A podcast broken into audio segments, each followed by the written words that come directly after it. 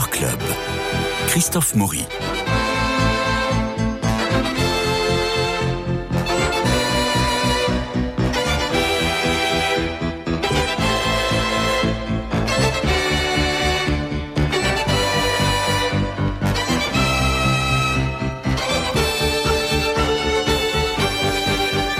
Le 26 mai 1867 à Paris et mort dans la même ville en mars 1944 à l'âge de 76 ans, André de Vambé ou de Vambèze, je ne sais pas comment on prononce. C'est un peintre en tout cas et un illustrateur français. C'est un type sans histoire, fils d'un graveur, éditeur au passage des panoramas.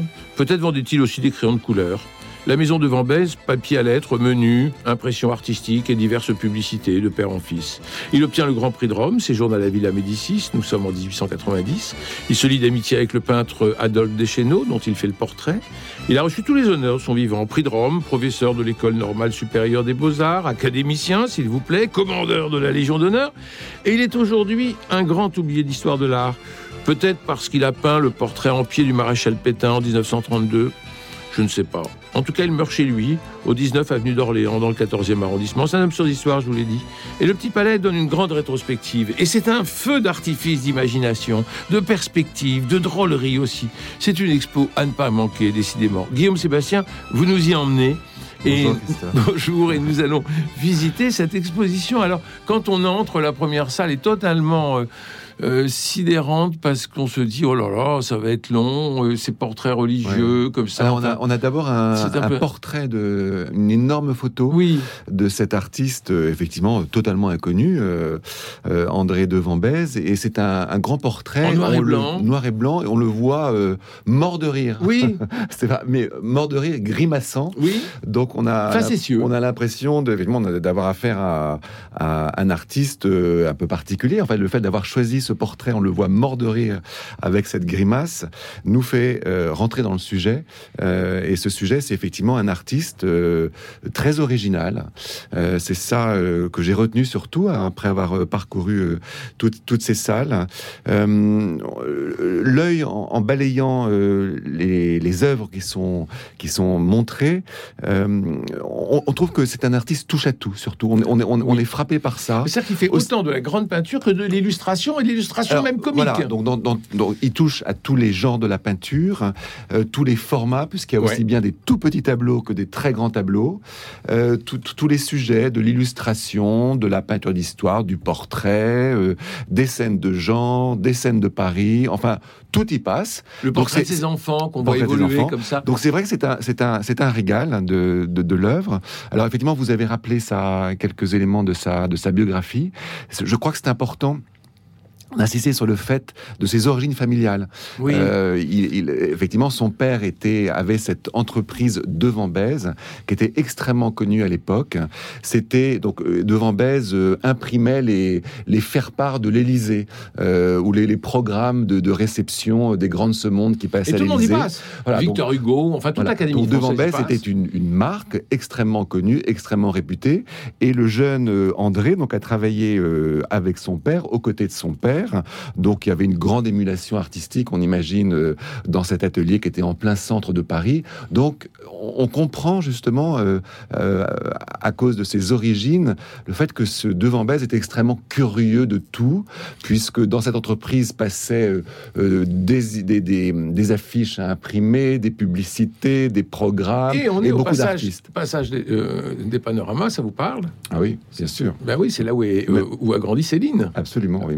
À la même époque. Ouais. C'est-à-dire que les parents de, de Céline, sa mère est brocanteuse, et, euh, et ils sont euh, passage Bérésina, comme il va l'appeler, dans, le, dans le, le voyage au bout de la nuit, Donc- et c'est le passage. Donc c'est un passage très parisien. Très parisien, Et l'œuvre de, de. Vambèze est, est une œuvre qui est très parisienne. C'est Oui. vraiment Paris qui est son, euh, son théâtre d'observation, son, son lieu d'inspiration.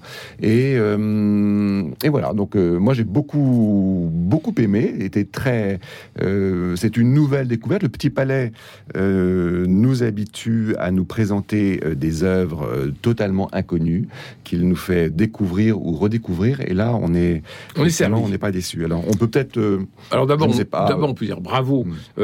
à Annick Lemoine, qui est la directrice du Petit Palais et qui est la commissaire en chef de cette, de cette exposition. Je, crois que c'est pas vraiment elle. Bravo à Maïté Mess, conservatrice du patrimoine au Petit Palais, puis à Guillaume euh, Caserouni, qui est responsable des collections d'art ancien au Musée des Beaux-Arts de Rennes, puisque l'exposition est une coproduction. Voilà. Annick Lemoine vient juste d'arriver au Petit Palais.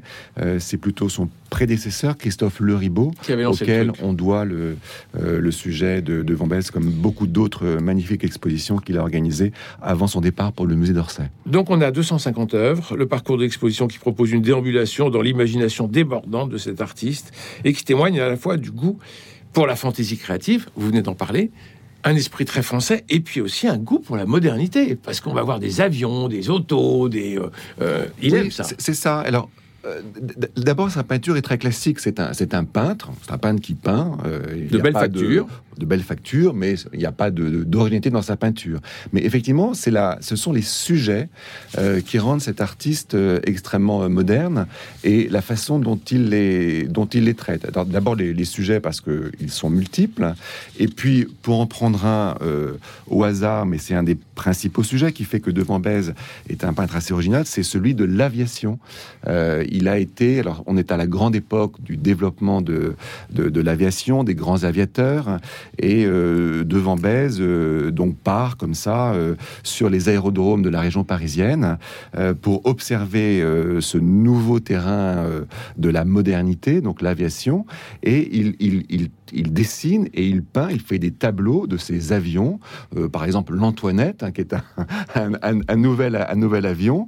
Alors de façon assez incroyable, il, les prend comme si, et je crois, je, ne sais pas, j'ai pas trouvé la, réponse dans l'exposition, les, les textes qu'il accompagnait, qu'il la présentait, mais on a l'impression qu'il est dans un avion quand il. il est de haut. Il, regarde les avions de haut. Il, est de haut et je, il voit l'avion au-dessus de l'avion. Je ne sais pas si c'est le cas, c'était vraiment dans l'avion pour euh, pour faire ces tableaux, mais en tout cas, ce qui caractérise Devant Bèze, c'est le le cadrage euh, assez incroyable de, ses œuvres, et notamment pour ses, euh, pour ses sujets d'avion. Alors, évidemment, c'est un, un, sujet de grande curiosité à l'époque, puisque c'est ah très, très nouveau, donc on comprend, mais il a été le, premier et le, seul à l'époque à faire ces, peintures d'avion. Alors, le titre est drôle, il peint le seul oiseau qui vole au-dessus des nuages en 1910, et c'est un avion, justement, où on le voit. Et puis alors, il y a ce tableau euh, mythique, euh, il faut le dire, qui, était, qui fait partie de des collections d'Orsay, qui a été, euh, qui s'appelle La Charge et qui a été peint en 1902.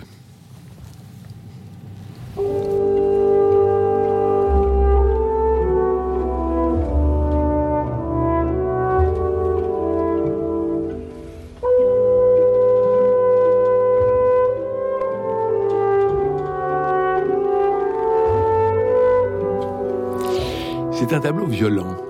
C'est un tableau violent qui nous montre une vue, encore une fois, de haut, un cadrage incroyable, et on voit une charge de policiers sur des manifestants. Alors, c'est un côté très triste que ressent certainement euh, André de.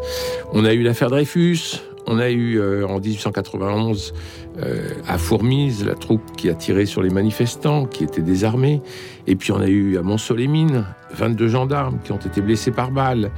Et puis comme ça, on a toute une montée de l'anarchie aussi, l'assassinat du président Sadi Carnot en 1894, qui réveille les craintes de tous les politiques. Et puis on a les lois de, des, répressions euh, en mai, en décembre 93, des lois scélérates en 94. Alors tout ça donne une espèce d'ambiance euh, triste et morose, et il peint cette charge que vous voyez à l'écran si vous assistez à l'émission euh, à travers YouTube, où vous voyez cette diagonale. Là, je parle comme euh, Sébastien, comme comme Sébastien, mais comme notre ami Stéphane. vous voyez bien cette diagonale et ce réverbère qui est au centre. Et on voit bien le, les gens qui se, qui se regardent, la police qui est en haut et en bas, il y a la charge qui va faire euh, certainement, certainement des morts. Et sur le boulevard, on a les badauds, on a les colonnes Maurice, on a les cafés, et la vie qui, somme toute, continue. On est très étonné par ce tableau, peint en 1902, exactement l'année où Maurice Ravel composait cette pavane pour une enfant défunte. Et devant ce tableau, ben, on reste un peu saisi, saisi par euh, euh, la fantaisie de ce boulevard, et puis euh, cette charge terrible, et puis ce grand désert au milieu. C'est une scène que l'on connaît encore malheureusement dans, dans Paris et qui est stupéfiante, je trouve, dans ce tableau.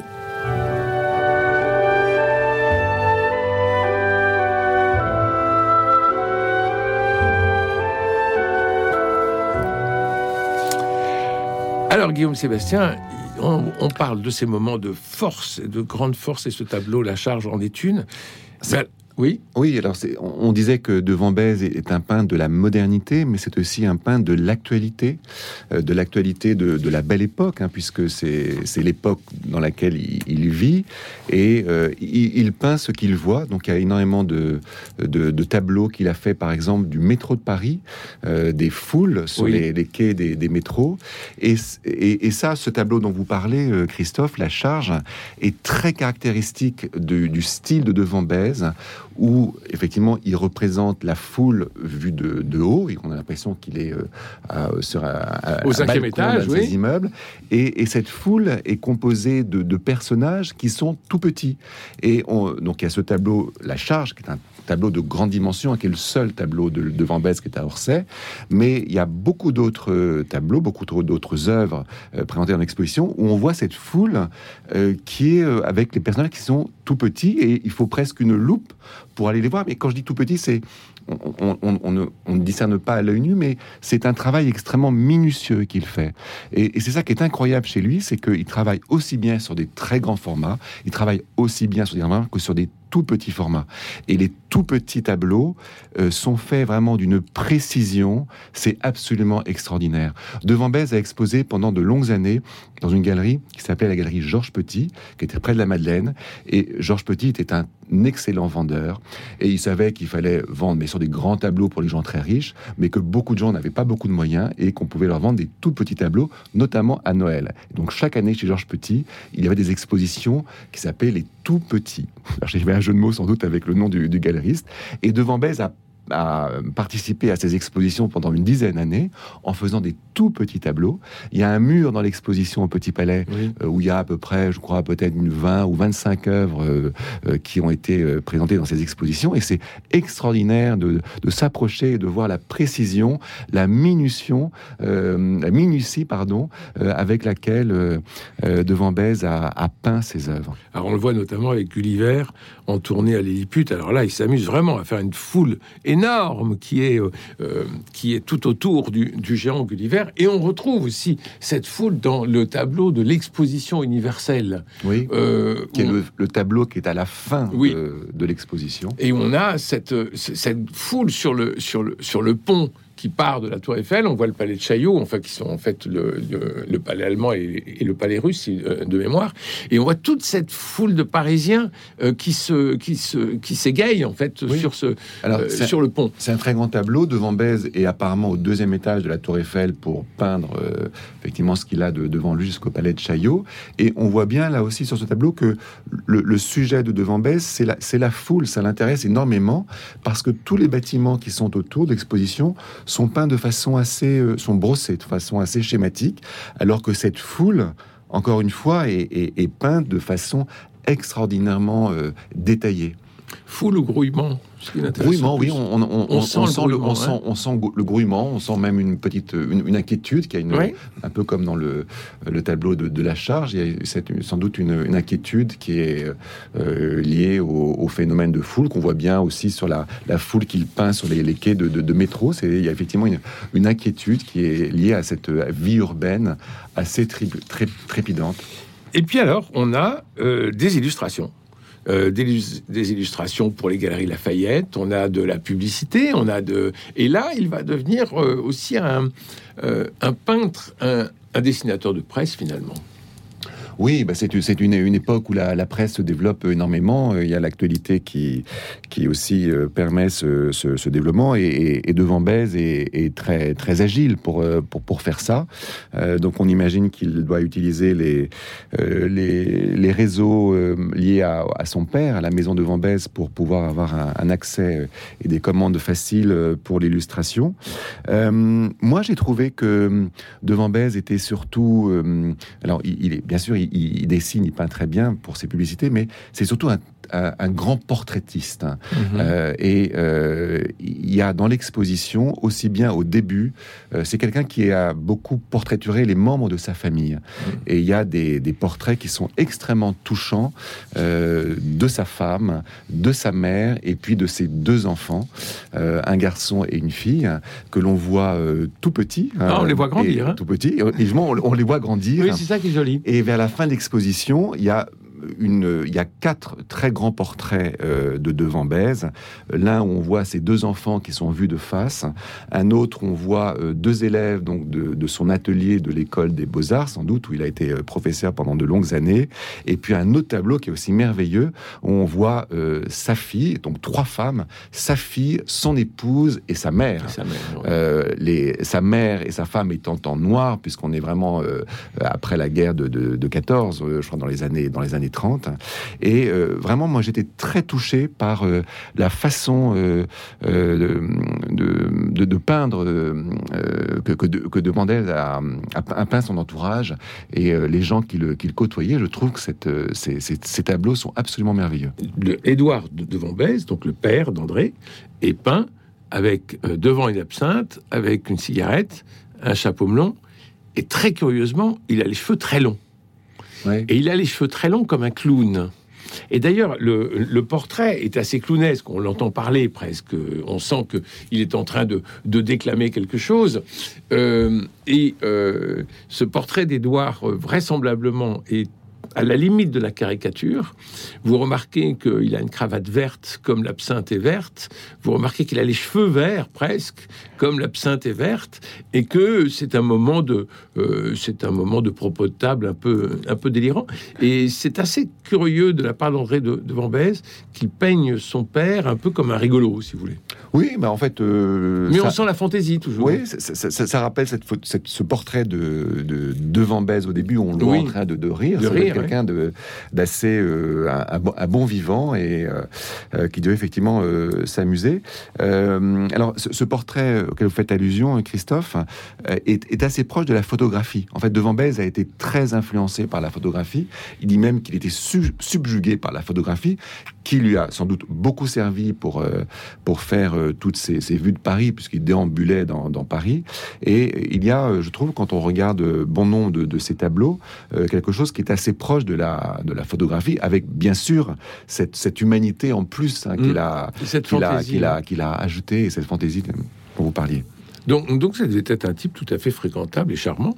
Euh, quand on voit ces, quand on voit ces peintures, enfin c'est toujours, c'est toujours merveilleux. Et encore une fois, ces vues de Paris qui sont toujours vues de haut. Je crois que tout l'intéressait. En fait, c'est ça. Euh, oui. Euh, Sans qu'il soit touche à tout. C'est-à-dire que tout l'intéressait, mais bah, euh, on n'a pas l'impression que. Moi, si vous voulez, je, pensais à, aux artistes que je connais aujourd'hui euh, euh, qui font beaucoup de choses. C'est pas très bien vu quand un artiste peint, fait de la photographie, est illustrateur ou fait du mobilier. Parfois, ça peut, ça peut arriver. en général, aujourd'hui, on aime bien que les artistes fassent une chose et, souvent la, même chose. Comme un auteur, il doit être absolument voilà, monosujet là, devant Bèze, il a effectivement cette grande liberté euh, dont il a euh, largement utilisé pour faire beaucoup de choses, pour toucher à des sujets extrêmement divers euh, et dans des, dans des disciplines qui étaient... Alors ça, ne l'a pas, comme vous disiez, il a été très connu, il a été académicien, etc. Très ça n'a pas porté ombrage à, sa, à, sa, carrière.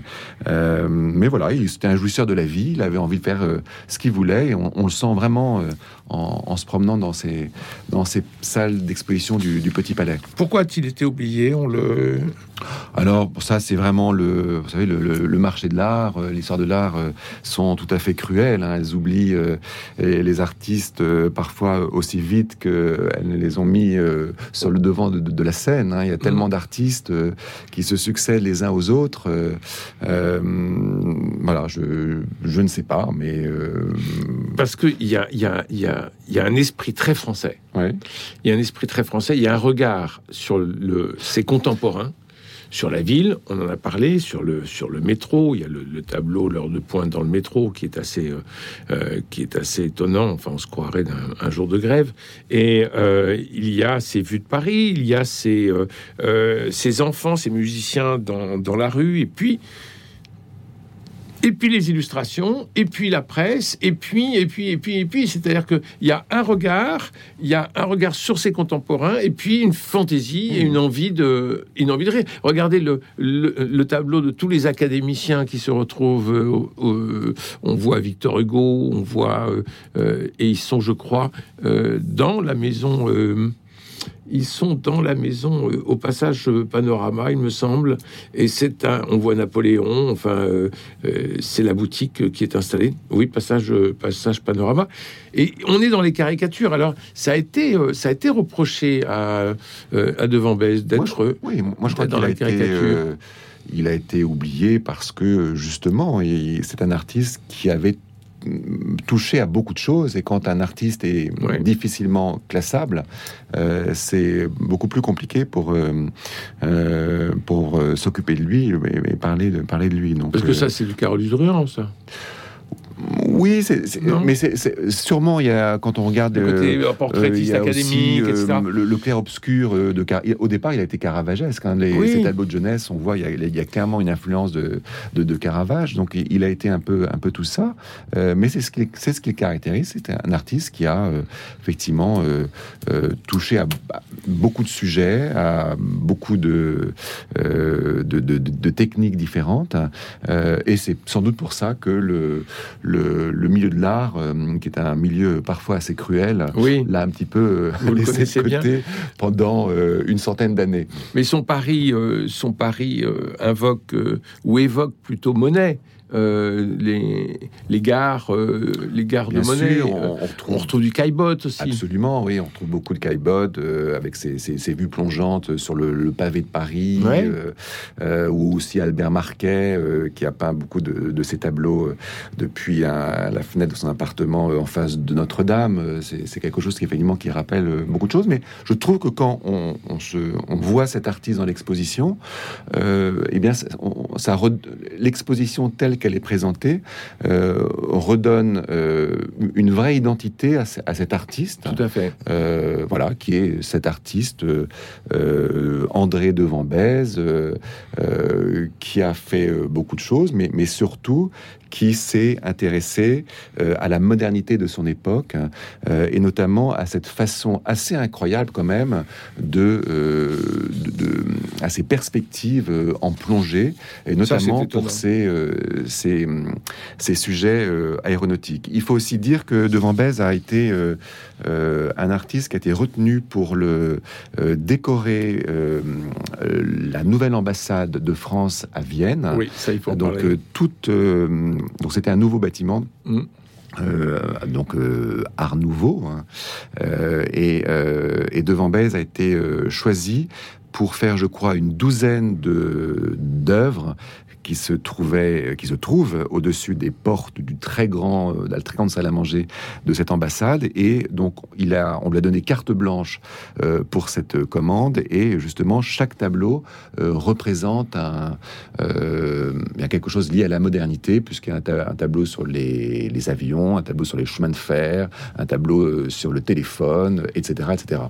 Alors c'est étonnant, je parlais de la première salle qui est un peu, euh, qui est un peu cubénie. Enfin, on a le euh, l'eau bénite ou le diable chassé d'une église, qui est, euh, on a Oui, les l'impression. tableaux religieux, euh, Les- d'ailleurs, au, au départ. Oui, oui, Voilà. et on a l'impression d'être dans un euh, dans un mauvais euh, dans un mauvais décor d'opéra. Et alors on est un peu sidéré. Et plus on avance dans l'exposition, et plus on, on est on est fasciné par ces perspectives et par ce par ce grand peintre André de Vambèze. Il avait été oublié, eh bien nous ne l'oublierons plus.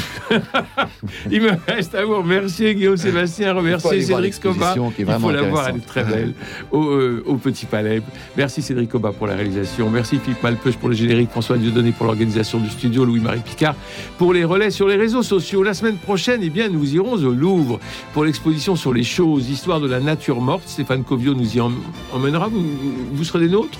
Peut-être, mais Stéphane euh, fera, je pense. Et si vous ne pouvez pas attendre, eh inscrivez-vous à ces conférences in situ sur le site Venez et Voyez, parce qu'il a des tas de choses à raconter sur l'histoire de la nature morte. Demain, Culture Club Littérature avec Olivia, Olivia de Lamberterie pour son roman Comment font les gens, publié chez Stock. Donc vous voyez, on a pas mal de choses, d'autant que mercredi, pour le cinéma, eh bien, il y aura une spéciale très attendue, puisque nous recevrons Vladimir Kosma euh, à l'occasion de la publication de ses mémoires. Pour le moment, nous revenons au Petit Palais et nous y allons ce oui euh, toute la semaine, puisque ça dure jusqu'au mois de janvier. Janvier. Jusqu'au mois de janvier. Donc allons prendre un peu de chauffage auprès d'étoiles de Monsieur André de Bonne journée à tous, je vous embrasse.